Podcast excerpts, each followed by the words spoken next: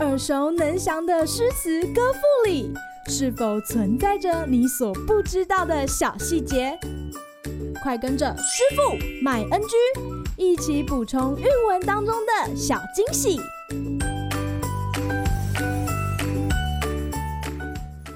大家好，欢迎来到师傅麦恩居。今天要和大家分享王昌龄的《芙蓉楼送辛渐二首其一》。寒雨连江夜入吴，平明送客楚山孤。洛阳亲友如相问，一片冰心在玉壶。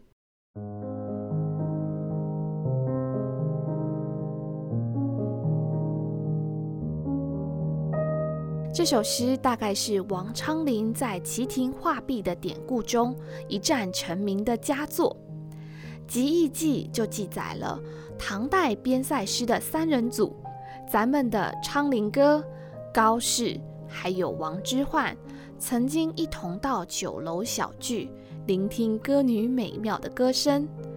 难得齐聚一堂，就有人提议说，谁的诗被歌女唱出来最多次，谁就是赢家。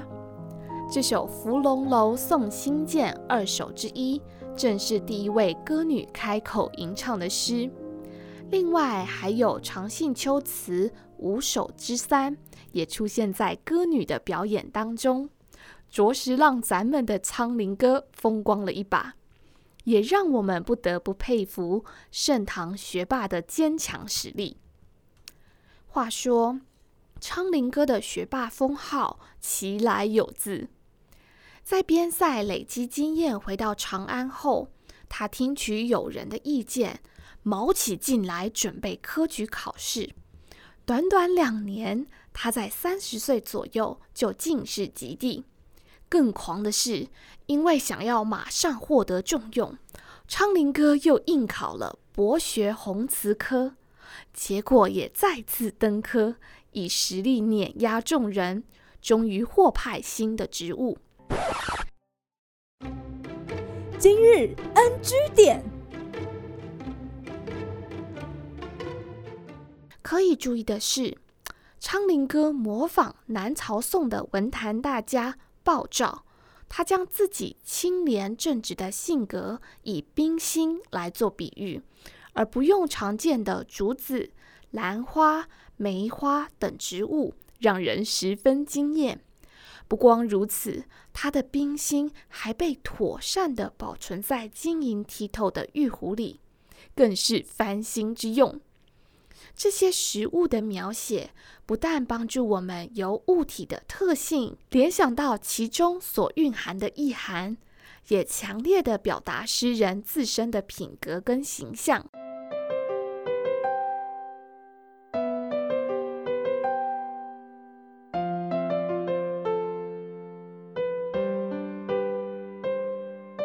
可惜的是，行事不拘小节的性格，让王昌龄跟李白一样，在职涯中屡屡受挫。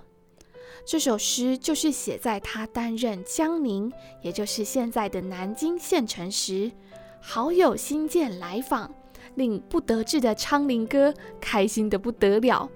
话匣子一开，两人聊到天明。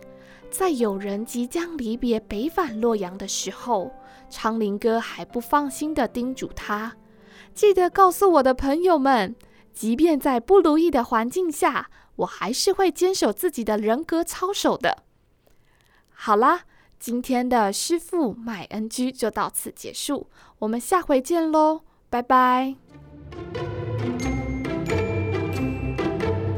感谢收听今天的师傅麦恩居。想要了解更多有关韵文的趣味知识，请记得按下订阅键，follow 我们，让你的诗词歌赋不 NG。